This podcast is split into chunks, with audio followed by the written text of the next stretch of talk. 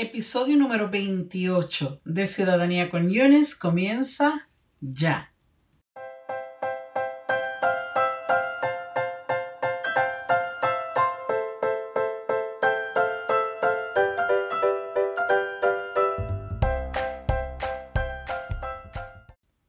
Hola queridos residentes permanentes y bienvenidos a tu podcast de ciudadanía favorito, al podcast de Ciudadanía con Yunes. ¿Para qué está pasando tu maestra Eunice Díaz, la anfitriona y creadora de este programa? Y hoy vamos a estar hablando del episodio número 28. Pero antes que todo, les quiero recordar que en el episodio anterior, que fue en el episodio 27, discutimos las partes 4, 5, 6 y 7 de la solicitud N400. En el episodio de hoy vamos a estar discutiendo solamente dos partes, las partes número 8 y número 9 estaremos discutiendo a fondo las preguntas y posibles respuestas que les estarán haciendo en la entrevista solamente en estas últimas dos partes. La parte 8, que es toda la información sobre su empleo o su información sobre los estudios, y la parte número 9, que es toda la información relacionada a los viajes que han hecho fuera de los Estados Unidos. Como siempre les digo, es muy importante que estudien la solicitud N400 enterita y sobre todo que identifiquen cuáles son las posibles preguntas que le pueden estar haciendo durante la entrevista. Comencemos. Si tienes la N400 a la mano, quiero que vayas a la página número 6. Si no tienes la N400 a la mano y solamente estás escuchando este audio, no pasa nada. Como quiera vas a entender la información. Pero vamos a estar empezando en la página número 6 vamos a ir directamente a la parte número 8 que se llama Information about your employment and schools you attended. Les repito, information about your employment and schools you attended. Durante esta parte, el entrevistador le estará haciendo preguntas sobre su trabajo, pero también puede ser sobre su educación, porque hay muchas personas que no están trabajando en el momento, pero sí están yendo a una escuela ya sea de educación continua o están tomando clases de inglés o están tomando clases de computación. Así que le pueden hacer preguntas sobre su trabajo, pero si usted no tiene ningún tipo de experiencia laboral, le pueden estar haciendo preguntas sobre su educación. ¿Ok? Así que una vez más, aquí vienen todas las preguntas sobre si usted trabaja o no, que si a qué se dedica, que dónde trabaja, las fechas de sus trabajos, todas las cosas que están relacionadas al trabajo, ¿ok? Así que comencemos con las preguntas sobre la parte número 8 sobre el empleo. Do you work? Do you work? Esto básicamente significa que si usted trabaja, le están preguntando, ¿usted trabaja? Hay una manera diferente de hacer esta pregunta. Le pueden decir, ¿Do you have a job? ¿Do you have a job? O sea, ¿usted tiene un trabajo? Pequeña nota al calce y sin entrar mucho en detalles gramaticales. Cada vez que usted vea una pregunta o usted escuche una pregunta que empiece con do you, usted tiene varias opciones de cómo responder a esa pregunta. Usemos el ejemplo de do you work. Do you work? Aquí usted puede responder de la manera siguiente. Yes, I work. O usted puede decir no, I don't work sí, trabajo o no, no trabajo, dependiendo de su caso. Pero también usted puede decir, yes, I do. O sea que sí lo hago, trabajo. O puede decir, no, I don't. O sea, no, no lo hago, no trabajo. ¿Ok? Así que hay varias maneras de responder a una misma pregunta. Do you work? Yes, I work. Yes, I do. No, I don't work. No, I don't. ¿Ok? Vamos a seguir. Te acaban de preguntar si trabajas o no, ¿verdad? Así que ya usted tiene que ir pensando en la respuesta que va a decir. Vamos a decir que el entrevistador le pregunta a usted, What do you do? What do you do? Esto significa que a qué te dedicas. Aquí usted puede utilizar una oración tan sencilla como esta. I am self-employed. I am self-employed. O sea, tengo mi propio negocio. Usted puede decir, I am a carpenter. Soy carpintero. I am an electrician. Soy electricista. I do stucco. Me dedico al stucco, ¿verdad? I do gardening, me dedico a la jardinería. Usted puede decir I am unemployed, o sea, estoy desempleado o desempleada. Si usted no trabaja, usted puede decir I do not have a job. No tengo un trabajo. ¿Ok? Ahora bien, pueden que le pregunten, si usted dijo que usted no tiene un trabajo, I don't have a job, puede que le pregunten que cómo usted se mantiene, porque usted acaba de decir que no trabaja, ¿verdad? Así que tengo una respuesta preparada para esta pregunta. ¿Cómo usted se mantiene? How do you support yourself? ¿Ok? Para las personas que no trabajan, que no trabajan en la calle, vamos a arreglar eso. Para las personas que no trabajan en la calle, pero que son amos de casa o amas de casa, las oraciones I am a homemaker o I am a housewife funcionan muy bien. La única diferencia es que I am a homemaker funciona lo mismo para hombres y para mujeres. Pero la oración I am a housewife solamente se refiere a las mujeres porque lleva la palabra wife que significa esposa. O sea que si usted trabaja desde su casa o usted solamente es un amo de casa o una ama de casa, puede muy bien decir I am a homemaker. Una pregunta que hace mucho en esta parte de, de los trabajos es, Where do you work? Where do you work? Ustedes se acuerdan que en el episodio anterior yo les había compartido las preguntas, um, las palabras de pregunta, what, when, where, who, why. Bueno, pues where significa dónde. O sea que si usted le preguntan where do you work, le están preguntando que dónde usted trabaja. Otra manera de hacer esta misma pregunta es esta. What is the name of the company you work for? What is the name of the company you work for? ¿Cuál es el nombre de la compañía para la cual usted trabaja? Vaya preparándose para este tipo de preguntas, ¿ok? Otras posibles preguntas para esta parte de trabajo y de empleo son How many years have you worked there? Repito. How many years have you worked there? ¿Cuántos años llevas trabajando ahí? O le pueden hacer la pregunta, How long have you worked for this company? Repito, How long have you worked for this company? ¿Cuánto tiempo llevas trabajando para esta compañía? También le pueden preguntar, What is the address of your job? Repito, What is the address of your job? ¿Cuál es la dirección de su trabajo? How often do you get paid? Repito. How often do you get paid? O sea, ¿cuán a menudo tú cobras? Y aquí es muy importante que usted se aprenda estos conceptos que les voy a dar ahora. Weekly, weekly, semanal, bi-weekly, bisemanal, bi-weekly, bisemanal, every two weeks, every two weeks, o sea, cada dos semanas, monthly, mensual, monthly o mensualmente, o sea, una vez al mes. También le pueden hacer la pregunta, how do you get paid?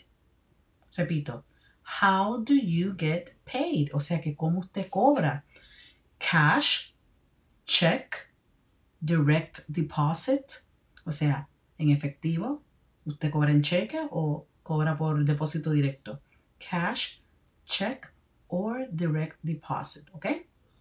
Aquí viene un regalito de su maestra Yunes, que yo sé que yo soy su maestra favorita. Miren, todas estas palabras que les voy a mencionar ahora mismo, todas, todas, todas, significan o están relacionadas al trabajo. Escúchenlas. Work, work, job, job, employment, employment, occupation, occupation, profession, profession. Así que pendiente de estas palabras, work, job, employment, occupation y profession. Todas están relacionadas al trabajo, ¿ok? Eso es un pequeño regalito de mi parte y espero que estén tomando notas para que no los cojan de sorpresa y se queden ahí congelados durante la entrevista.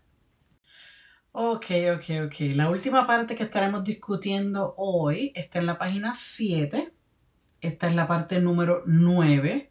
La parte número 9 se llama Time Outside the United States.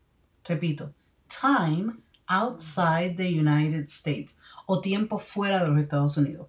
Es muy importante, sobre todo si usted es una persona que viaja mucho fuera de los Estados Unidos, es muy importante que sea, es más que se peine la parte número 9. No sé si en sus países le dicen que se peine, o sea, que se la coma de, de principio a fin esta parte. Si usted viaja mucho fuera de los Estados Unidos, apréndase todo el contenido de esta parte número 9. Durante esta parte, el entrevistador o la entrevistadora le estará haciendo preguntas sobre sus viajes fuera de los Estados Unidos durante los últimos cinco años. Es muy importante que se memorice sus salidas del país durante esos últimos cinco años. ¿Ok? Así que preste atención a las siguientes preguntas.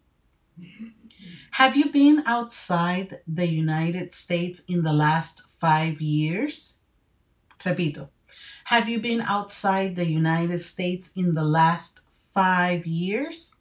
O sea que si usted ha salido de los Estados Unidos en los últimos cinco años, solamente va a decir yes or no, de acuerdo a su caso. Próxima pregunta. How many times? O sea, how many times have you been outside the United States in the last five years? O sea que cuántas veces, how many times, cuántas veces ha salido de los Estados Unidos, perdón, en los últimos cinco años. Hay preguntas que son muy específicas, como por ejemplo, le pueden preguntar, How many trips did you take outside of the United States? O How many trips have you taken outside the United States? Que cuántos viajes usted ha dado fuera de los Estados Unidos. De hecho, el entrevistador le puede decir, Can you tell me the dates? Repito, Can you tell me the dates? O sea que si le podría dar las fechas de esas veces que salió. Otra pregunta que pueden hacerle es, Where did you go?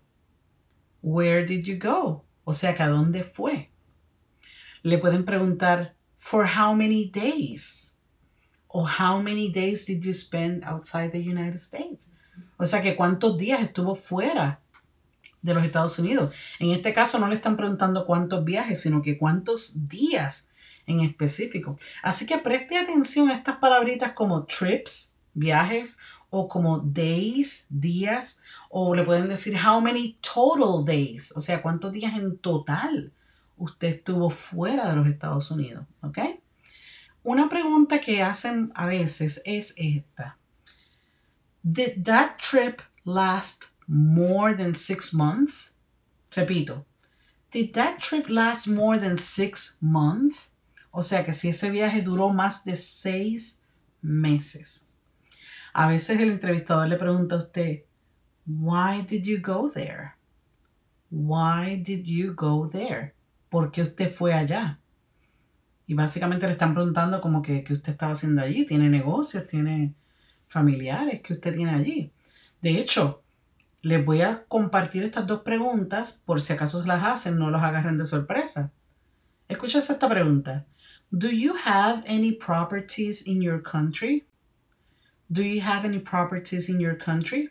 ¿Usted tiene algún tipo de propiedad en su país?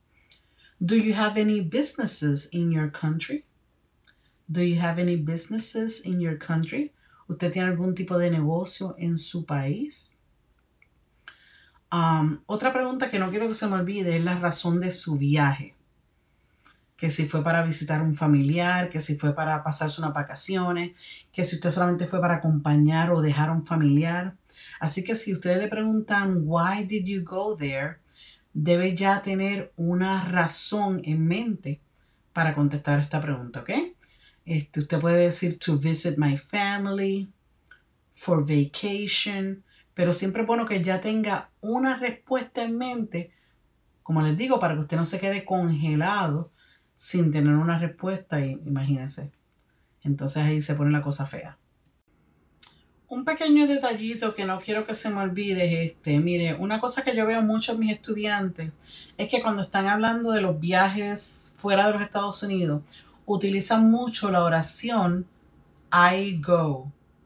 Déjenme decirle que I go significa yo voy. Y si ustedes están preguntando por un viaje que usted dio en el pasado, usted no puede hablar en el presente, tiene que hablar utilizando el pasado. Me voy a explicar un poquito mejor. Mire, vamos a decir que el entrevistador le pregunta, Where did you go in last in, in 2015? ¿A dónde usted fue en el 2015, por ejemplo? Usted no lo puede decir, I go to the Dominican Republic. Yo voy a la República Dominicana. Porque usted no está yendo ahora en el presente.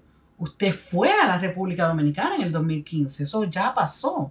Así que usted tiene que decir I went. Tiene que utilizar el verbo ir, pero en el pasado.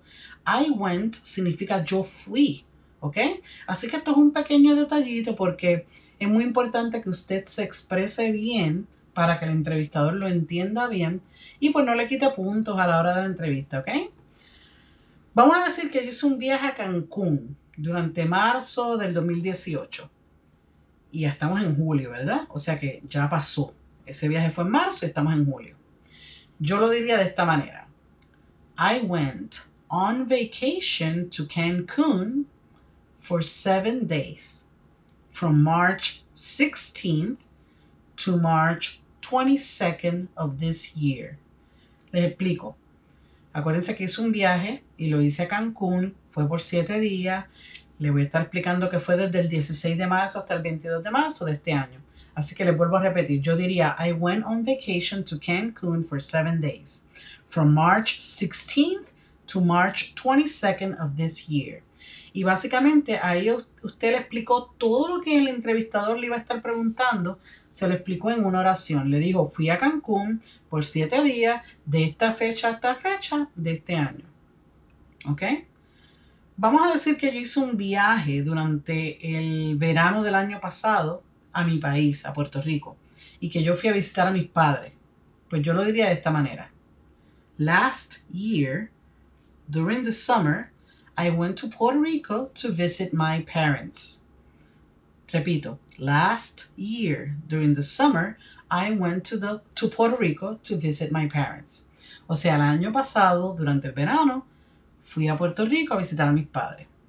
Si se dan cuenta, en ambos casos utilicé la oración I went para denotar que ese evento ya pasó, porque estoy hablando en el pasado, ¿ok?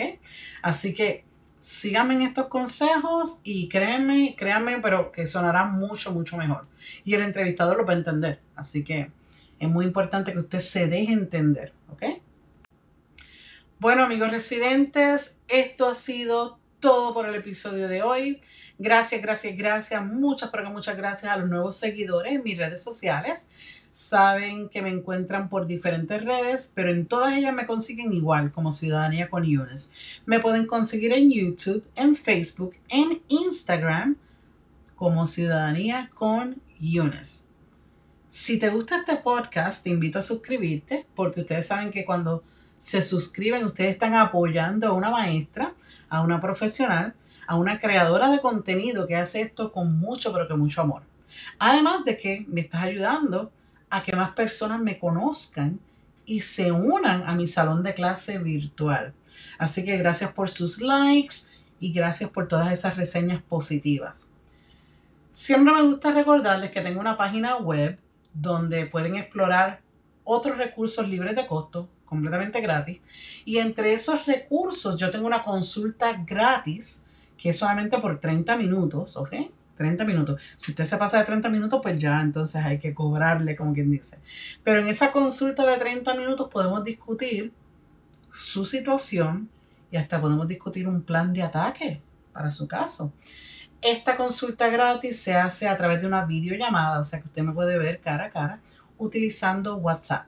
Así que si a usted le interesa esta consulta o si a usted le interesa trabajar conmigo en el futuro, se puede comunicar conmigo enviándome un correo electrónico a